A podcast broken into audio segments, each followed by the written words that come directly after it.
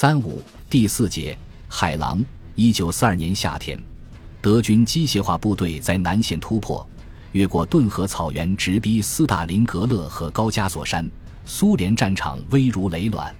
斯大林连续三次写信让丘吉尔火速开出 PQ 十七船队，以解燃眉之急。丘吉尔深知北挪威德国海空军兵力强大，迟迟不下开船令。后来连罗斯福总统也看不过去了，亲自写信建议尽快开船。这时，英国人才决心开出 PQ 十七护航队。英国海军在 PQ 十七船队上煞费苦心，首先使他编队空前庞大，载货量前所未有；其次，他必须在漫长的远航中能经受住空中、水面和水下的猛烈打击。为此，PQ 十七护航队分成三部分。护航队本身、紧急支援舰队和打击舰队。护航队由三十四艘商船和直接护航部队组成。直接护航部队包括六艘驱逐舰、两艘防空舰、两艘潜艇、四艘护卫舰、四艘猎潜舰和三艘扫雷舰。另外还有三艘救护船和一艘补给油船。其任务仅是对付敌人的飞机和潜艇，并无力与德国重型水面舰艇作战。紧急支援舰队编有两艘英国巡洋舰、两艘美国巡洋舰和三艘驱逐舰。英国海军少将汉密尔顿担任舰队司令。另外，在漫长曲折的挪威海岸线外布置了九艘英国潜艇和两艘苏联潜艇担任哨戒，主要监视德舰提尔匹茨号。汉密尔顿的任务主要是缠住以提尔匹茨号为主力的德国水面舰队。好让英国打击舰队来消灭他们。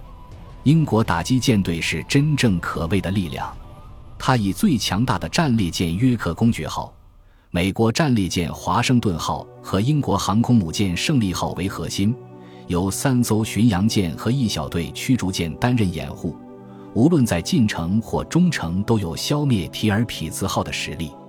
打击舰队司令兼 PQ 十七行动总指挥由英国本上舰队司令托为海军上将担任。从理论上和实际兵力上看，PQ 十七都足以闯过北极。丘吉尔还有更大的雄心，利用 PQ 十七为诱饵，诱出提尔匹兹号，一鼓而歼灭之，永绝北极海上大患。月二十七日，在高纬区的白夜里。浩浩荡荡的 PQ 十七从冰岛出发，北极海喜怒无常，大片流冰拥塞了航道，迫使船队偏离预定航线。不久，三艘货船触礁后，又被流水挤破船身，勉强驶回冰岛。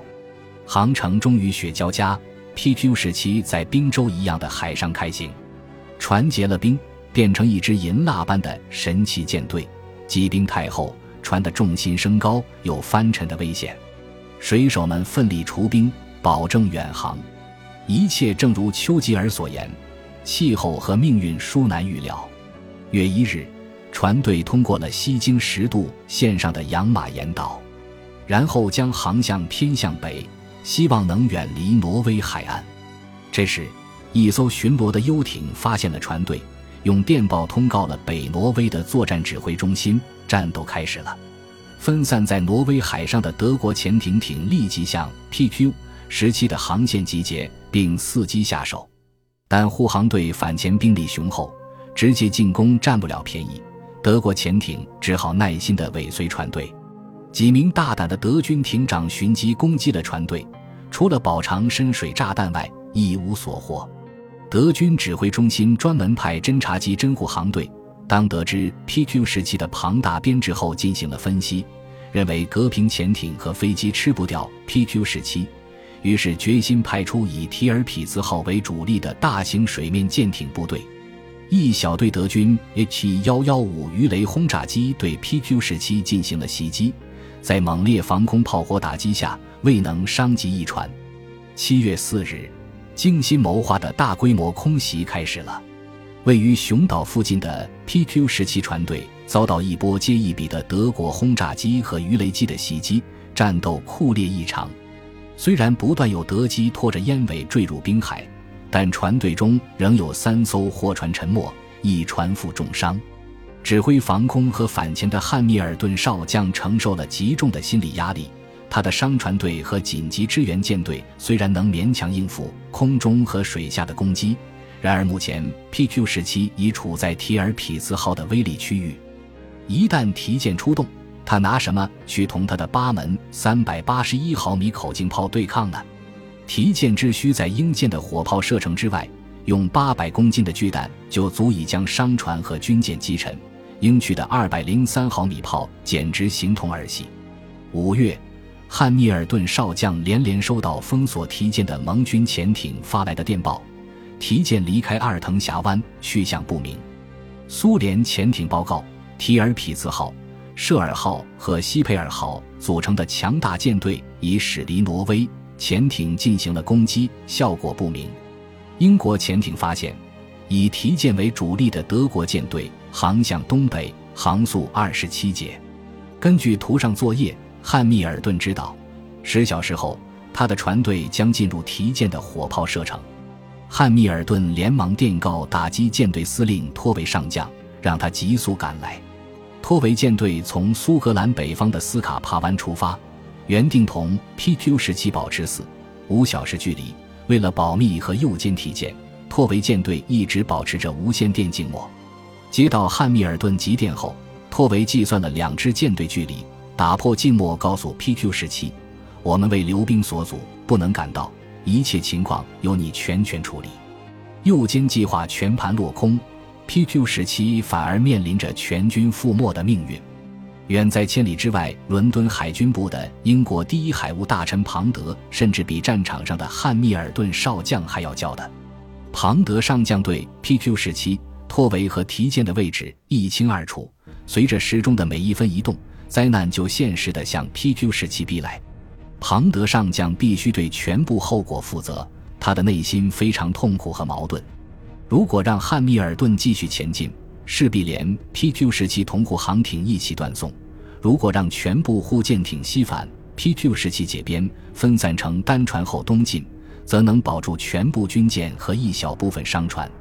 庞德上将是一位参谋出身的高级军官，并不十分了解北极航线的具体情况和北极海战的事情。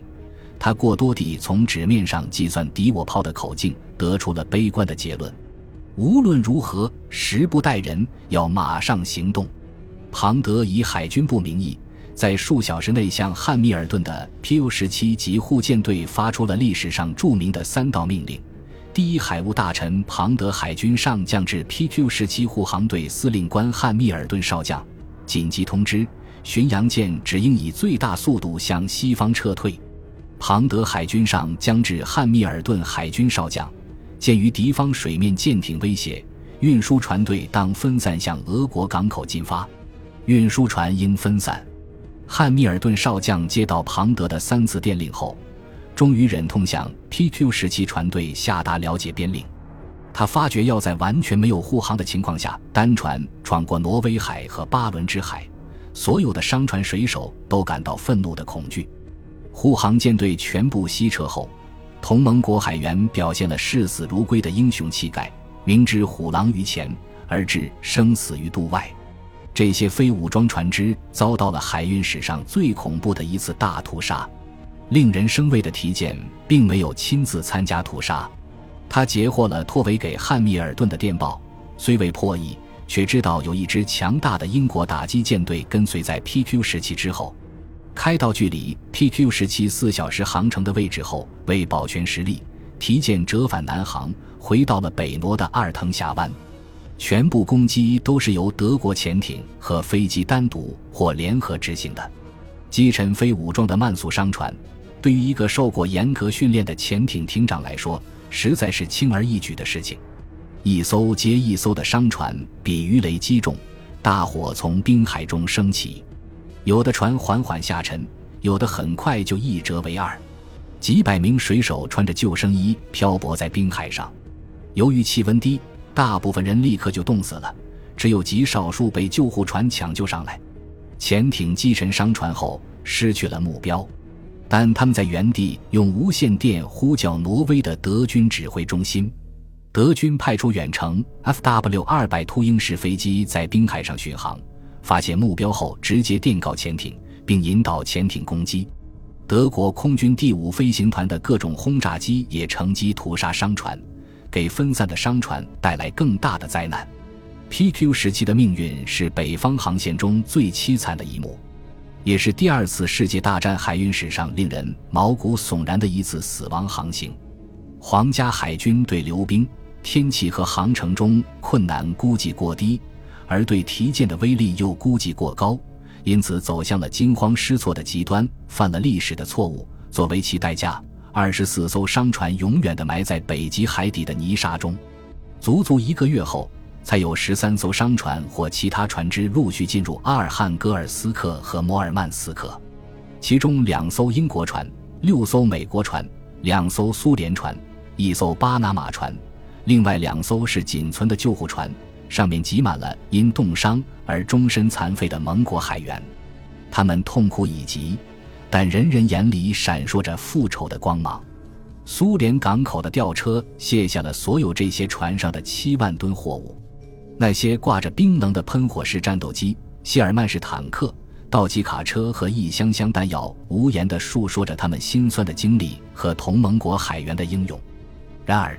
还有十三万吨货物永远无法打击法西斯匪徒了，他们包括四百三十辆坦克、二百五十架战斗机、三千三百五十辆卡车，还有大批粮食、汽油、轮胎、医药、弹药、电台等等。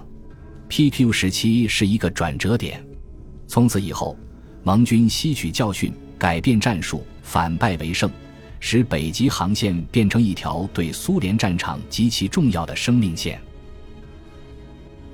本集播放完毕，感谢您的收听，喜欢请订阅加关注，主页有更多精彩内容。